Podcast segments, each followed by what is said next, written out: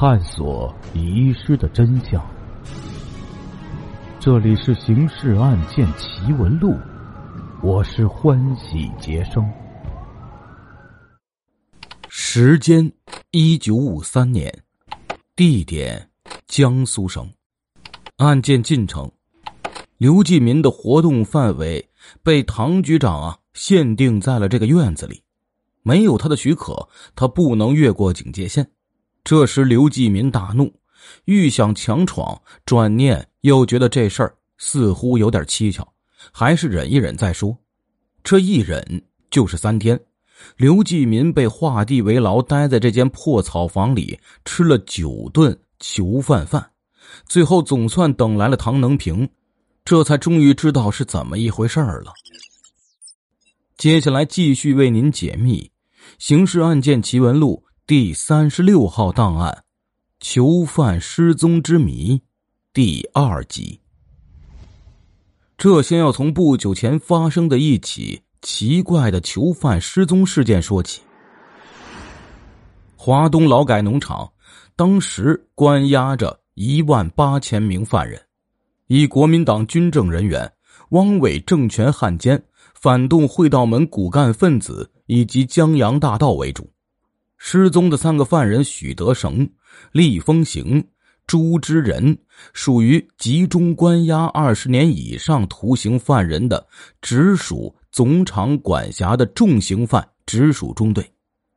这三个犯人以前都是国民党交通部交通总局的高级军官，其中许德成是陆军少将军衔，厉风行、朱之仁是陆军上校。解放前夕，三人以督察官的名义参与策划并指挥了交警部队对人民解放军的武装顽抗，在交警部队被解放军击溃后，侥幸逃脱了，潜逃南京。三人聚合一起，准备逃往香港经商，但这需要本钱呢，于是就对原先几个熟悉的下级军官的家眷实施了抢劫，然后。又用抢劫所获非法经营黄金，最后一并落网，均被判处无期徒刑，押解华东劳改农场服刑。一九五三年元月二日上午，直属中队三百余名犯人被押解到黄海边的海滩上开挖海塘，这种劳动是以犯人小组为单位划分了定额的。许德省等三名。将校级囚犯所在的小组到了他们的定额包干区域后，就开始劳动了。干了不到一个小时，海滩上出现了雾，最初尚小，而后渐渐变浓。不到二十分钟，已经发展到能见度不过数米的程度了。看守劳改犯的公安部队和农场干部马上加强了警戒力量。在除大海一侧以外的另外三个方向设置了三道警戒线，还出动了警犬。至于面对大海的那个方向，那倒是不必警戒的，因为没有船，犯人要想逃跑也无法实施。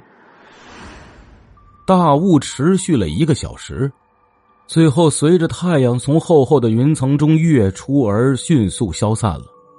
这时，伙房的犯人送来了开水。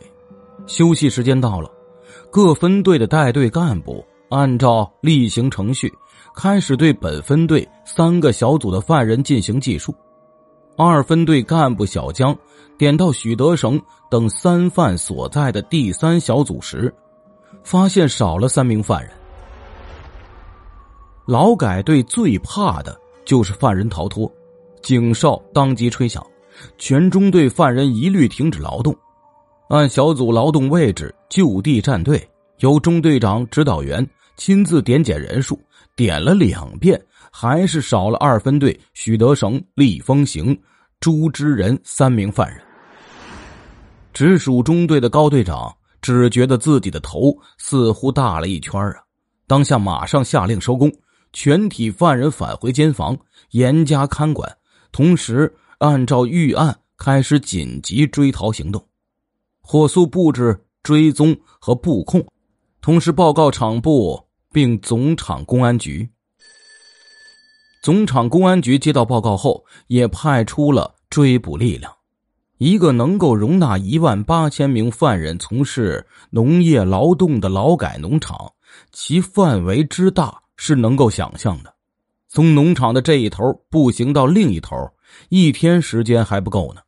而总厂直属中队犯人这天劳动的位置，处于海湾的死角，从那里到离开农场地界的任何一点，至少得步行八个小时。而此刻距出宫时间也不过两个多小时，因此逃犯只要没生翅膀，那就还在农场的地界。电话已经打出去了，各分厂只要出动人员卡住各条要道，同时组织对本分厂范围内易于躲藏的那些旮旯实施搜查，不到半天就能捉拿归案的。所以干部对于追逃还是抱有。乐观态度的，可是情况却跟预测的不同。由于逃脱的三个犯人都是被判无期徒刑的重刑犯，又是国民党高级军官，所以农场方面对此是足够重视的，差不多动用了能够动用的全部力量来实施追捕。可是直到次日上午。据发现，许德省等三犯逃脱二十四小时，竟然还没有查摸到任何消息。如此，总厂领导觉得似乎不太对头了。厂党委正好举行党委会议，于是就打电话把因郑局长外出而代行全权指挥的副局长唐能平召到总厂会议室，听取追逃汇报。唐能平也是在这时方才感到此事似乎有了压力，并且隐约觉得有点蹊跷。他向党委会汇报了追逃情况，受命必须在二十四小时内将逃犯追捕归案。唐能平回到公安局后，清理了一下思路。当时劳改农场发生犯人逃脱是很平常的事情。上海市一次往苏北押解六百多名劳改犯时，途中竟然全部逃光。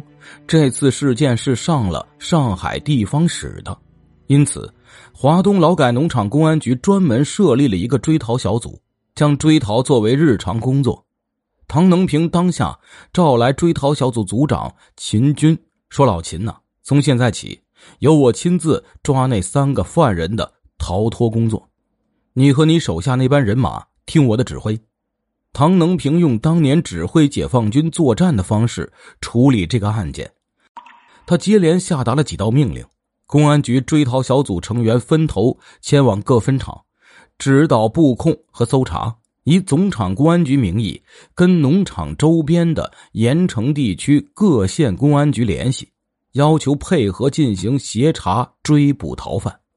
三逃犯所在的直属中队停止劳动，由干部组织全体犯人以小组会方式排查许德省等三犯之前可能曾经透露过的关于脱逃的线索。唐能平自己干什么呢？坐镇公安局听取各路的汇报。不，他叫上侦查股长，带了几名侦查员，牵上唯一的那条警犬。去了昨天三逃犯劳动的现场，唐能平想干什么？他已经考虑到另一种可能：是否那三个犯人根本没有逃脱，而已经被其他犯人杀害后就地掩埋了？唐能平一行到达海滩时，直属中队第二分队的两名干部已经带着三个犯人等候在现场了。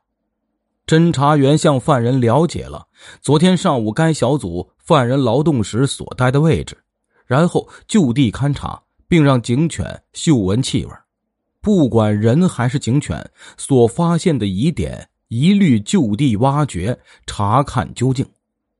如此差不多折腾了将近两个小时，在方圆不过数十平方米的现场开挖了十多处被认为是可疑点的位置。均无收获。与此同时，唐能平还亲自和侦查股长一起查看了通往海滩的那段被划为警戒线的沙滩，也没有发现异常。这样，他杀的可能性就可以排除了。唐能平的思路仍旧回到追逃的角度。这时，唐能平还对追逃抱有很大的希望，指望这三个主可能躲藏在农场范围内的某个隐蔽角落，挨过数日后，待追逃力量撤除后，再偷偷溜出去。这种情况以前曾经发生过的，因此唐能平就在第五天下令改变行动方式，故意制造假象，使外界以为追逃队伍已经撤除。暗地里却还是严密布控着，可是十天过去了，还是没有线索。难道那三个犯人已经逃出农场范围了？他们真的长了翅膀不成？想来想去，不可能啊！活不见人，死不见尸，这事儿好不蹊跷。唐能平作为负责追逃的总指挥，为此而感到内疚啊！布控力量不可能再坚持下去了。于是，在获得总厂党委的同意后，他下令撤回了所有追逃人员。这起脱逃事件成了一个无头案子。按照惯例，公安局需要起草一份结案材料，对该案做一个说法。唐能平在因公出差去了趟上海，顺便动员刘继民答应调来农场公安局工作，返回后亲自。动手起草这份材料，哪知就在刚刚动笔的当忽然传来一个消息。